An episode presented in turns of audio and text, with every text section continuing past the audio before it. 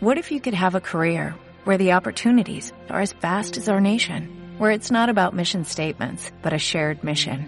At U.S. Customs and Border Protection, we go beyond to protect more than borders, from ship to shore, air to ground, cities to local communities. CBP agents and officers are keeping people safe. Join U.S. Customs and Border Protection and go beyond for something far greater than yourself. Learn more at cbp.gov/careers. Le tenemos que poner nombre a la audiencia. Es que hay que llamarles de alguna manera. Bots, los, los boches. Ah, los boches. Los boches. Los boches. Los robots. Los roboters. Los roboters. Mi noche con bot. Roboters. Los roboters. Los roboters, Merches, los roboters. Ay, ay. Los boters. Roboters con una B o con dos B. Con, A ver. con dos Bs. Que empiece con dos Bs. B-B-O-T-E-R-S. Boter. Roboter. Roboters. Los roboters. Hostia, me gusta, eh. Está bien. Eh, También parece una peli de animación de DreamWorks, pero...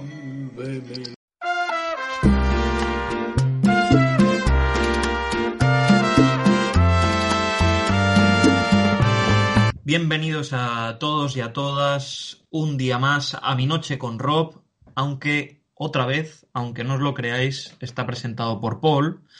Y tengo a mi derecha y a mi izquierda, a mi diestra y a mi siniestra, a Roberto Fernández Carriches y a Luis López Ballesteros Maltez. Eh, ordénenlo ustedes como deseen.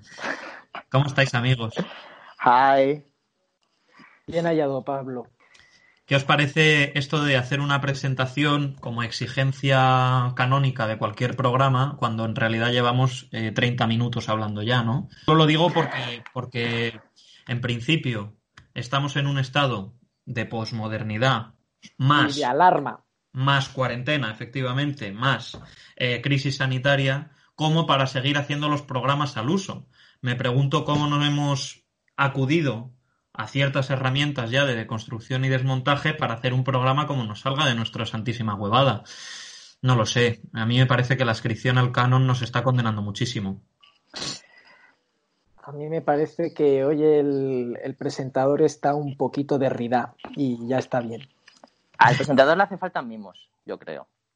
Bueno, hoy vamos a hablar de La vida abismal, una película de Ventura Pons de, de 2007, uno de los mejores años de mi vida, y esto es completamente cierto, eh, pero no le importa a nadie, entonces podemos seguir. Eh, se trata de una película catalana, catalano parlante también, y hay toda una serie de referencias fundamentales en la película. Hostias, qué fuerte esto de- del logaritmo, tío. Me meto a ver la página de La vida abismal y ya me está sugiriendo sub de Sindra, tronco. Sindria. Sos que Google, Eh. hemos hablado de este corto antes eh, de, de que empezase el programa. Es un corto que recomiendo aquí a, a nuestros seguidores. Corto ganador del Goya A mejor este corto. año. A mejor corto, claro. Eh, protagonizado por Elena Martín, una puta crack. Y la, la directora se llama Laura Moray, creo recordar. Irene. Muy bueno, cuidadito en lo que... ¿Cómo? Irene. Irene Moray. sí. Irene Moray. Eh, cuidadito con lo que está pasando en Cataluña, ¿eh? Yo solo digo eso. La vida abismal. Eh, ¿Qué tal, eh, Luis? ¿Qué te ha parecido? Eh, bueno, sí. bueno, bueno. Eh, la vida abismal, ¿no? Pues eh, eh, yo soy una persona muy prejuiciosa con lo que viene siendo todas las películas que, que no son canónicas. Entonces, eh, bueno, no es cierto del todo esto, ¿eh? No me malinterpreten ustedes oyentes, pero bueno, eh, soy una persona a veces prejuiciosa.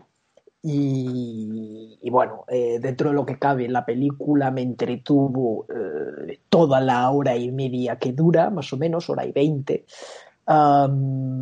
Me gustó lo que viene siendo su totalidad. Y, y bueno, eh, pero es una película eh, que tampoco me ha fascinado, ¿no? ¿Para qué engañarnos? ¿Para qué engañarnos? Little Cullera, ¿eh? el, uno de los nuestros, Valencia. Eh, uno de mis actores fetiche, porque yo he trabajado mucho con él, por eso puedo decir actor fetiche,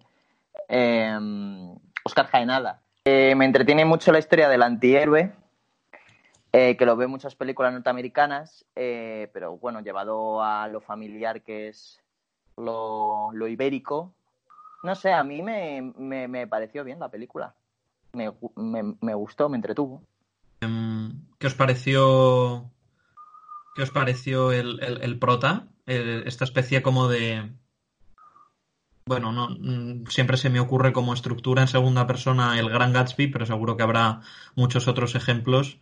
Eh, ¿no? Alguien que narra a través de su propia vida, pues vemos en realidad el personaje que más nos interesa, que es el, en principio es el otro, el de Oscar Jaenada, el que vive una vida abismal, asomada a los vértigos del precipicio, de, estar sin red, ¿no? de asomarse a la intensidad más absoluta. ¿A quién le eh, que es el prota?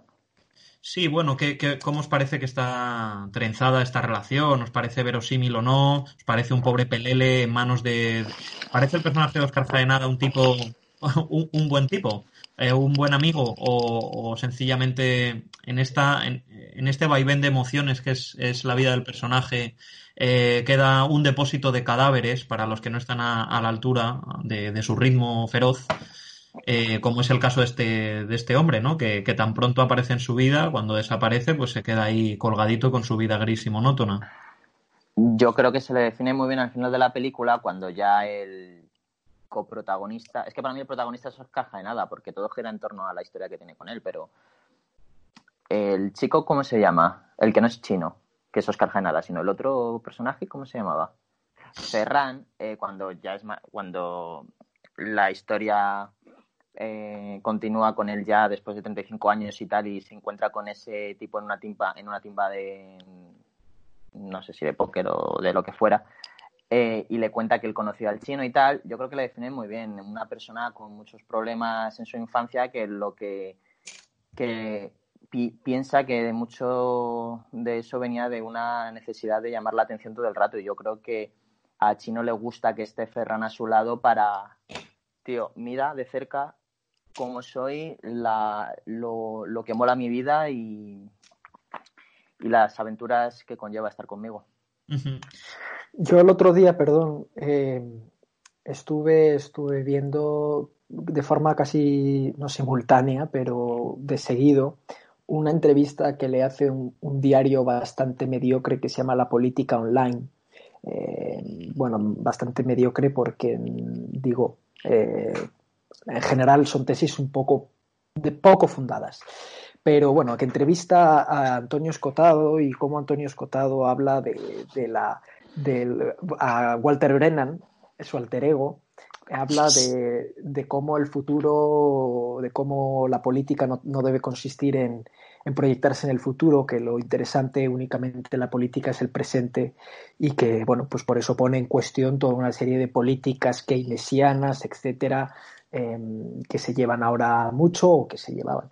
Y por otro lado, después vi la entrevista de Ernesto Castro y Íñigo Rejón, donde Íñigo Rejón hablaba de la importancia del futuro, de, que cómo ahora mismo no encontramos, eh, no encontramos ninguna, en, el cine, por ejemplo, ninguna utopía ni, ni, nada que nos proyecte hacia un futuro mejor. No encontramos las herramientas para imaginar un futuro que sea eh, imaginable. Bueno, pues el personaje de Oscar Jaenada en esta película es un personaje que vive en el presente completamente y que trenza sus amistades en el presente.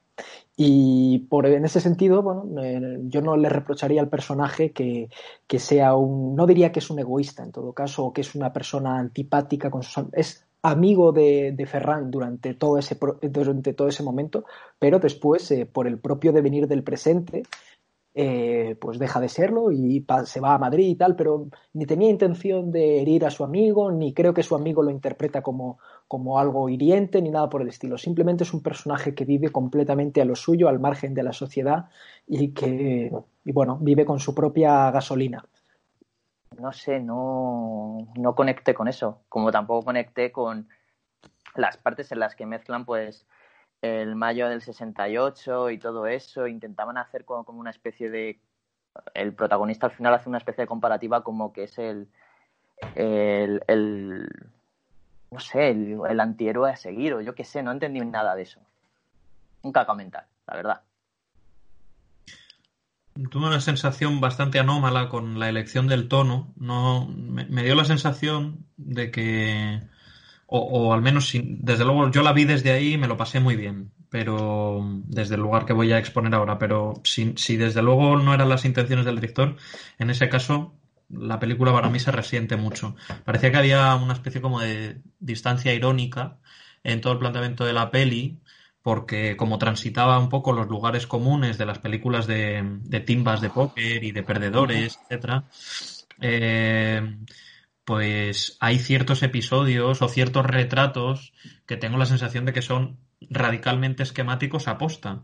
Y de hecho a mí me resultaron grotescos y por ello divertidos, ¿no? Como la aparición del cura, por ejemplo, que, que obviamente está salida de tono, pero a mí me pareció, la verdad, divertidísima. Me, me partí el culo con ese momento, no sé por qué.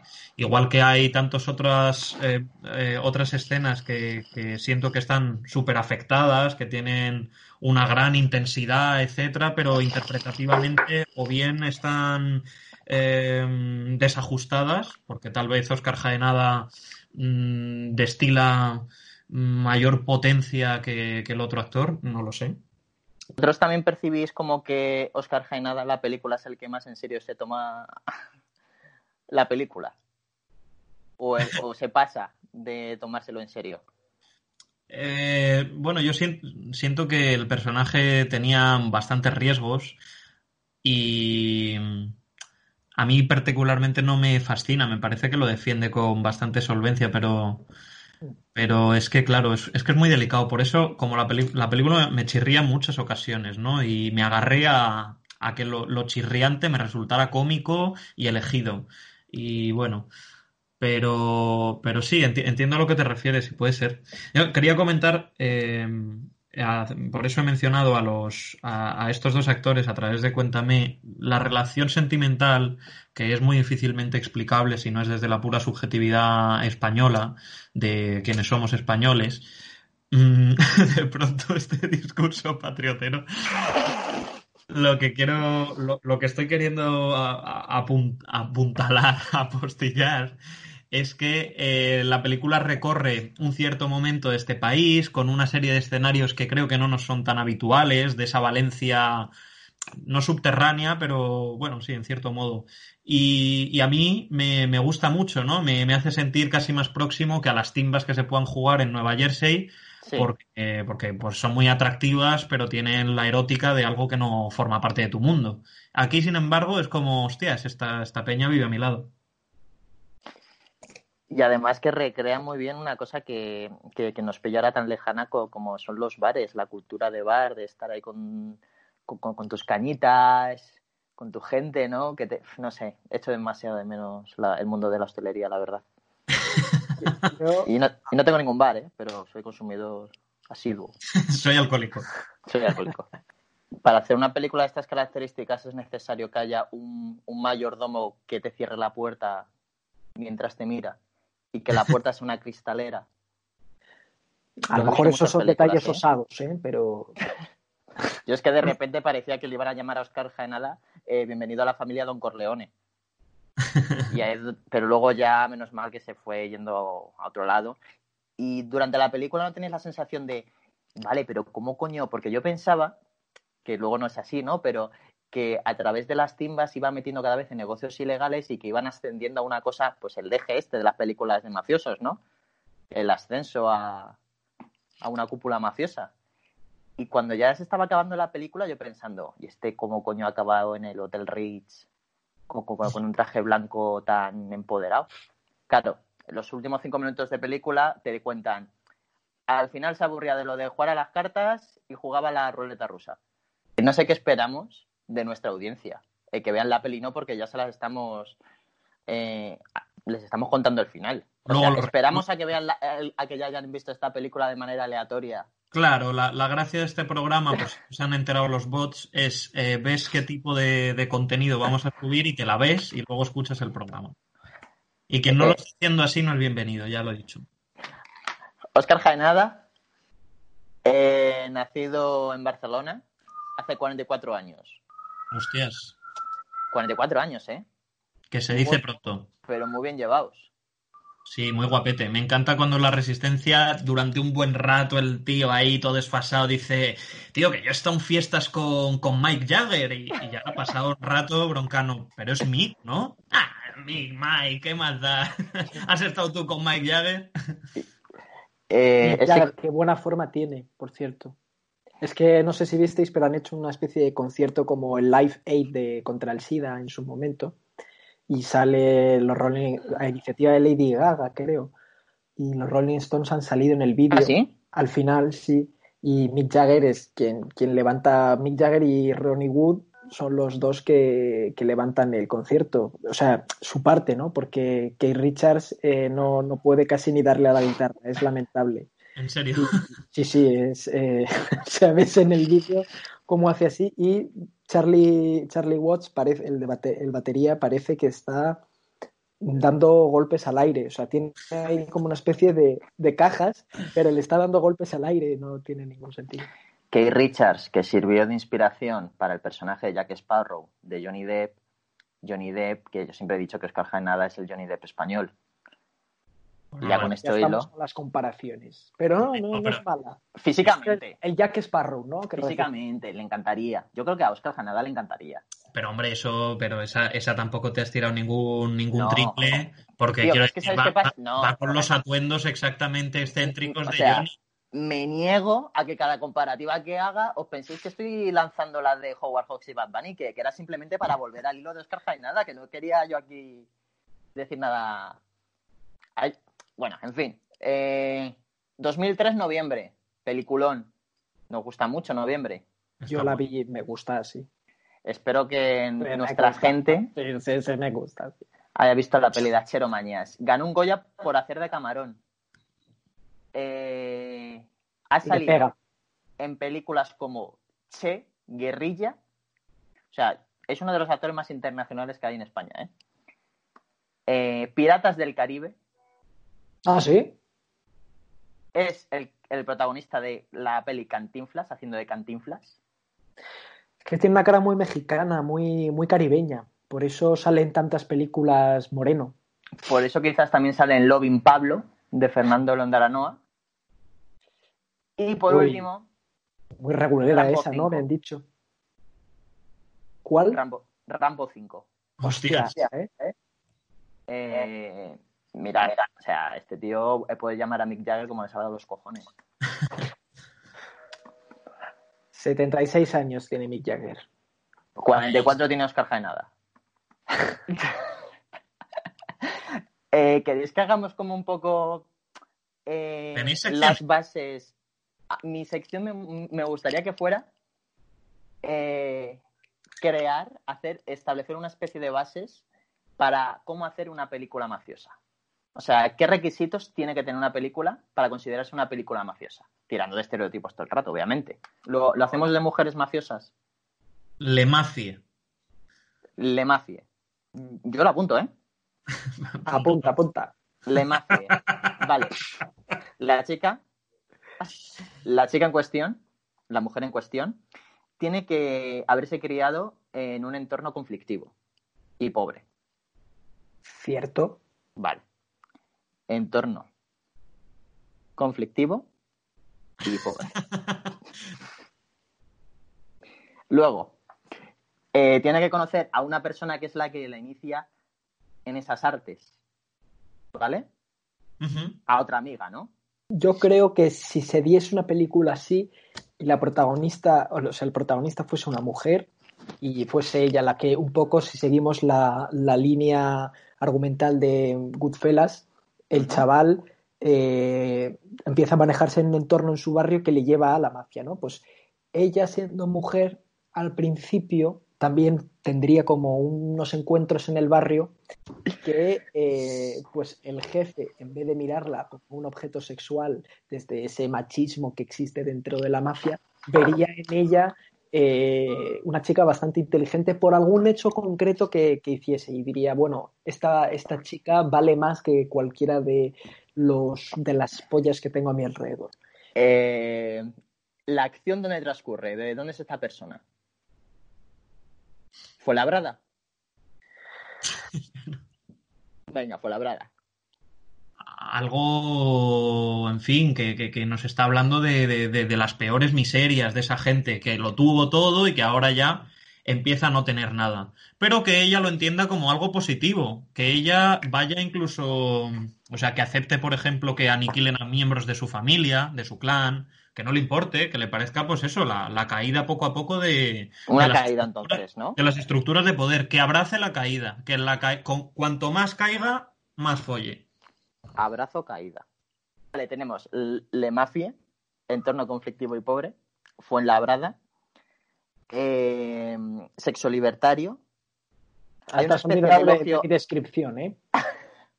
Bueno, hemos dicho muchas cosas, pero al final un, un hay una caída del personaje. Sin ninguna duda, yo creo que nuestra protagonista sería Carmen Machi. Eh, Carmen Machi, pero claro, como tiene que hacer de persona al principio de 16 años, he pensado que con los avances, pues igual que hacer, marcarnos un Scorsese con el, el irlandés. Eh, y coger eh, imágenes de Carmen Machi de cuando tenía 16 años y hacerlo por ordenador, pero con el cuerpo de ahora. Como, como ella empezó a trabajar ya de adulta, solo hay imágenes de archivo eh, en fotos, entonces hay que colocarle prácticamente una cartulina de una foto suya Voy a buscar. esa recreación. Eh, Entonces toda mi descripción la retiro porque en realidad todo lo que yo decía de que en el barrio encontraría un grupo de mafiosos tal, era todo como lo estaba ame- americaniza- americanizando mucho. Bueno, pero en Fuenlabrada pasan muchas cosas también, ¿eh? Americanas, ya. Hay mucho fast food en, en Fuenlabrada también. Eh, estaría bien que, que pusiésemos en, en, ¿cómo se dice? Que eh, la- el fast food en el que se reuniesen fuese el Vips, que es un- nuestro fast food nacional y que pocas veces sale en el cine como tal. Me encantaría Hijos de puta. que en las reuniones de mafiosas, de mafioses, eh, fuera en el Sanadú, en el centro comercial Sanadú, entre Arroyo Molinos y Móstoles, y en el Vips que hay dentro. Vale, habrá que pedir los permisos, Paula se, se encarga de eso. Eh, Paula, jefa de producción de Luz Monte. Por lo visto, eh, la ro- eh, los hemos llamado roboters, ¿no? Sí. Eh, resulta que hay una terapia no, farmacolo- no farmacológica para tratar el Alzheimer que se llama roboterapia. Eh, los roboters podrían ser también eh, gente con Alzheimer que, que está siendo tratada con esto, no lo sé. Y para Eh, no olvidar el cine, que es un muy Claro, bonito. pero para, para, para evitar confusiones y derechos de autor, le hacemos, lo hacemos con doble B, Rob Butters. Vale, Vale. vale.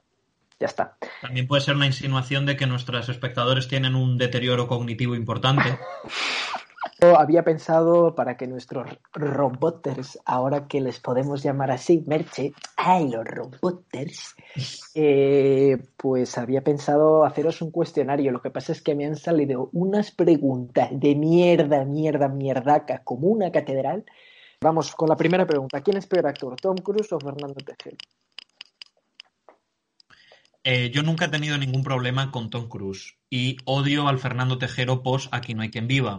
A mí Aquí no hay quien viva, eh, o sea, el personaje de Emilio me ha dado más gloria que ninguna interpretación de Tom Cruise, así que con esta ambivalencia que me supone la pregunta, me quedo con Fernando Tejero como mejor actor. De acuerdo. Yo eh, cojo eh, lo que está diciendo Paul y le añado. eh, Tom Cruise puede tener muchas cosas, pero nunca tendrá un Goya como si tiene Fernando Tejero por el peliculón Días de Fútbol. Muy bien. Que recomiendo a, la- a los robbers. eh, Roboters, los foodies. eh, recomiendo a los roboters que se metan en YouTube Fernando Tejero Goya, porque es que te da la sensación de que es Emilio cogiendo un premio. O sea, de verdad, miradlo. ¿Vale? Ya. Bien. ¿Qué, segunda pregunta, ¿qué actor debería encarnar en el cine a tu padre? Querido ser políticamente correcto. eh, yo elijo a, a alguien que le gusta a él, pero que solo se parecen en la calva, porque tampoco creo que es José Luis López Vázquez. Eh, creo que no tienen absolutamente ningún rasgo en común más allá de la calva, pero, pero me parece que, que le resultaría simpático ver a un tipo tan majo como él. Eh, ¿te, te puedes creer que, que me lo has quitado? Que Sí, iba a decir queda vivo, ese, claro. ese mismo nombre. Eh, Tú a Agustín González, que tiene... eh, te juro que es que iba a decir eso. te juro que iba a decir eh, José López Vázquez y ya mi segunda opción era Agustín González. Tu padre, si no, también lo podría hacer muy bien John Malkovich, ¿no? John Malkovich. Sí. A ver un momento.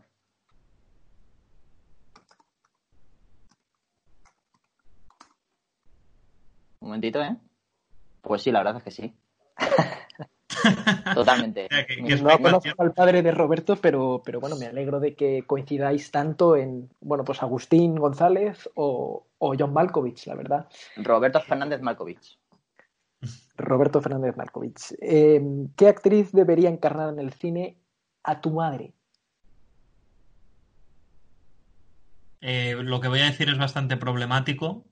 Siempre se ha insinuado que yo tengo un Edipo fuerte con mi madre. Entonces querría que... Maribel Verdú, ¿no? Vas a decir ahora. No, no, Maribel Verdú no es de, no es de mis actores, actrices favoritas. Elegiría a Elena Anaya, que creo que por edad no nos salen las cuentas, pero eh, sería una muy buena madre, la verdad. Eh, es difícil. Yo diría Verónica Forqué. Verónica Forqué.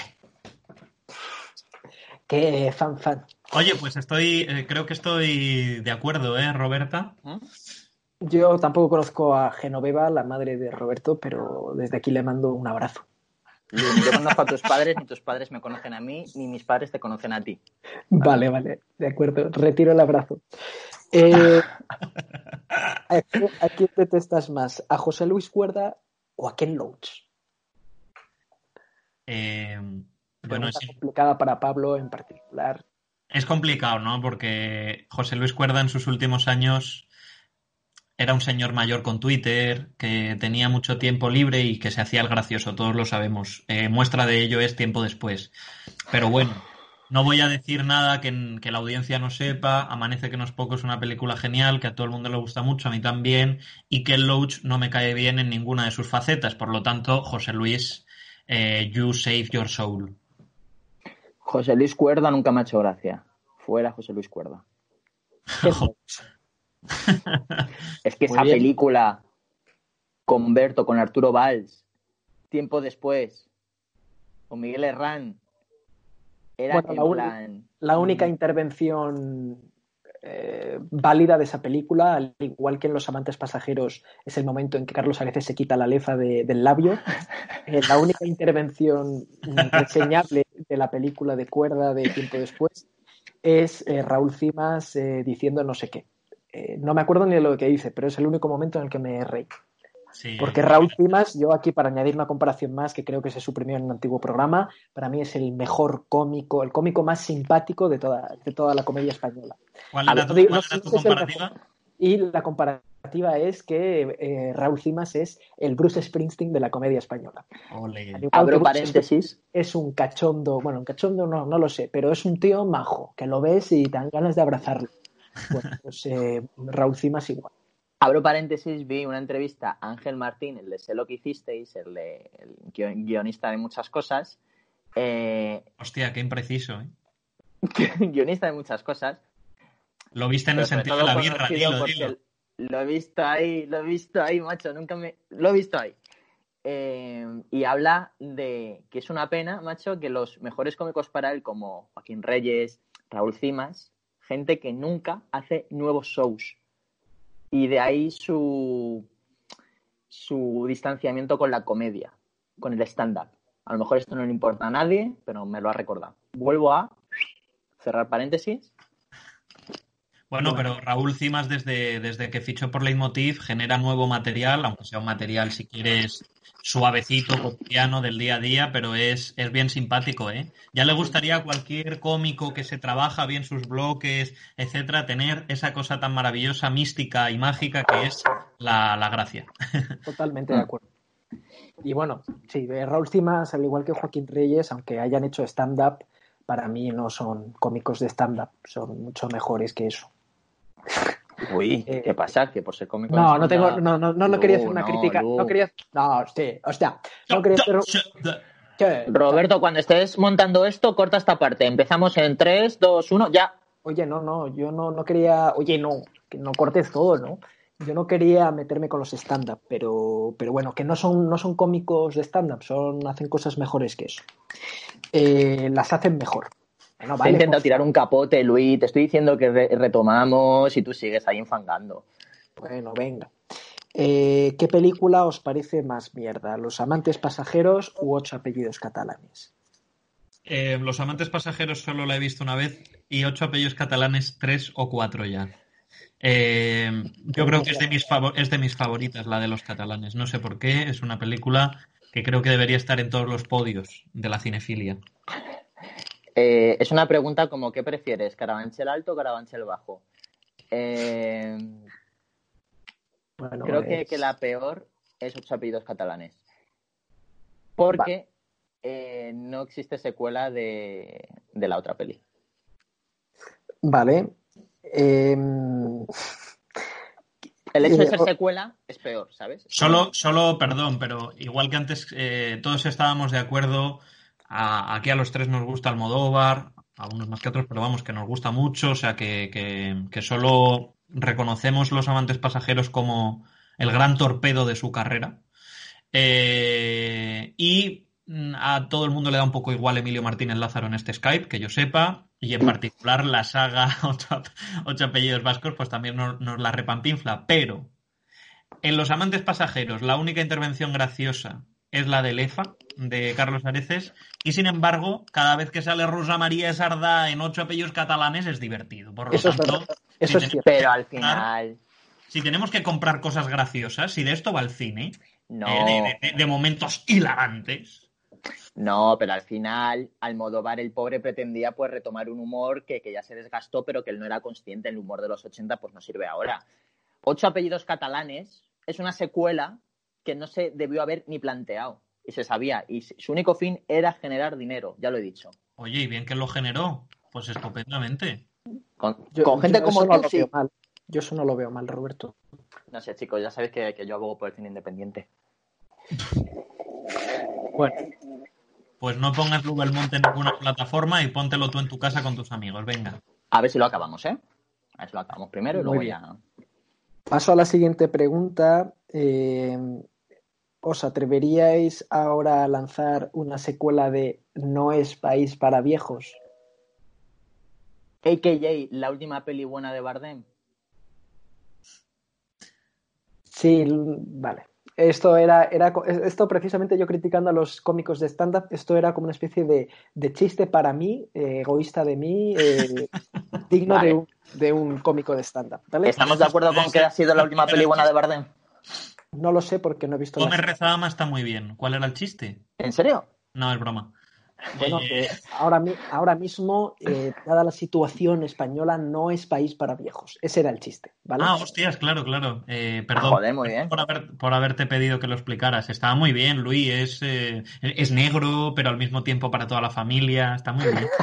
Hay veces que una buena explicación calla boquitas, tío. Yo solo tengo que decir que.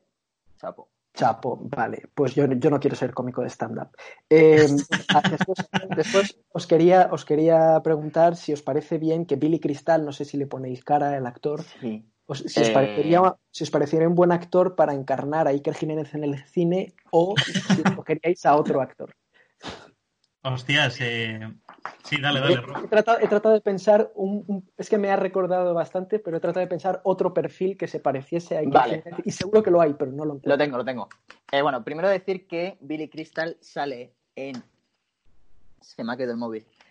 Eh, Billy Crystal sale en Cuando Harry encontró a Selig, que Meg Ryan es eh, mi diosa en esa película. Lu- lu- lu- Luego es una pena lo que hizo con, con su cara y tal. Eh, yo tengo uno, o sea, a mí Bi- Billy Crystal me cae muy bien. Incluso lo encuentro atractivo, eh, como ya Vale. le dije a Paul un día. Y me Pero dijo, es ¿estás llegando a esa edad en la que encuentras atractivo a Billy Crystal? Sí, estoy llegando a esa edad en la que encuentro atractivo a Billy Crystal. Eh, para mí, el actor a ver si lo encuentro. Eh, perdonad, ¿eh? El actor Rob Schneider, Rob Snyder. el que hace el protagonista de Gigolo Europeo. A ver, Rob. Pero, a ver. ¿Ese es el que dices tú? Que podría. Ah, bueno, vale. Sí, sí, sí. Sí me vale. Podría, efectivamente. De hecho, su foto de la Wikipedia es Iker Jiménez haciendo una conferencia con una gorra. A ver. Invito a nuestros roboters a, a que lo vean luego. Botes. Vale, ok. Oye, pues eh, no, la verdad es que me parece una pregunta muy difícil eh, y me la has, la sacado la primera, Roberto. Van a ver que eres de los mejores de la clase, los robotes. ¿eh? Y ya la última pregunta, que no tiene nada que ver con las anteriores, pero esta sí que es para que os conozcan mejor y para que piensen en sus casas. "Mm, me gusta más la voz de Rob o la de Pablo. ¿Cuál es vuestro personaje favorito de los Simpson? Eh, mi, mi personaje favorito es que estoy viendo la temporada 13 ahora mientras corro en la bicicleta. Tiene que saberlo la audiencia. No hagas spoiler, por favor. Desde que comenzó la cuarentena, no, no hago spoilers, veo la, e- esa temporada, ¿no? Y, y en concreto hago también una cosa muy friki que es luego escuchar a los creadores hablar sobre el capítulo. Menciono esto porque eh, un personaje que ellos hacen con mucho cariño e integran en situaciones donde no cabe es a Disco Stu. Así que Ah, siempre bueno. ha pasado para mí relativamente desapercibido, pero me quedo con Disco Stu. Es verdad que entra muy bien en muchas escenas. Eh, yo tiendo a quedarme con los mitos, incluso hasta dentro de estas series. No vale Homer Simpson, ¿eh? Por favor. No, no, no, no, no, un mito dentro de la serie. Un Ah. mito que falleció en cías sangrantes. Hostias. Ah, este Porque es el típico que una vez muerto se le encumbra todavía más. Se acabó la rabia, sí. Nunca nadie hablaba de él cuando, cuando El- estaba vivo, pero una vez El que muerto, toca el saxofón, que es Ah. un vagabundo blusero. Sí, sí, del sí. que aprende Lisa. Primeras temporadas, ¿eh? Primeras temporadas. Sí, sí, Hay- sí, no, lo, lo conozco. Eh, dentro de las eh, muertes que es, es un temazo, un temazo de tesis doctoral, yo creo, las muertes en Los Simpson, una serie donde en principio no muere nadie.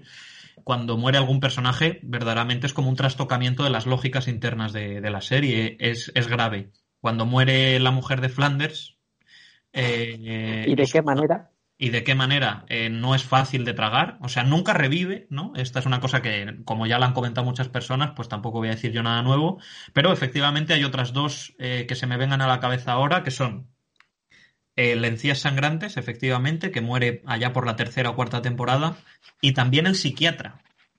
¿Recordáis ese psiquiatra que tenía como unos pelos Sí, sí, dispersos y que son- Hostia, normalmente psiquiatra. salía en televisión comentando cosas de eh, rasca y pica, eh, fomenta la violencia en nuestros... Sí, sí. Psiquiatra de los Simpsons. Ah, hostias, vale, vale.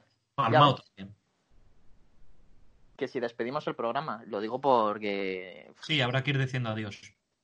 Adiós con el. Bueno, Bueno, pues muchísimas gracias a todas, eh, todos los bots que estáis allí al otro lado de la pantalla o dentro de la misma pantalla, claro.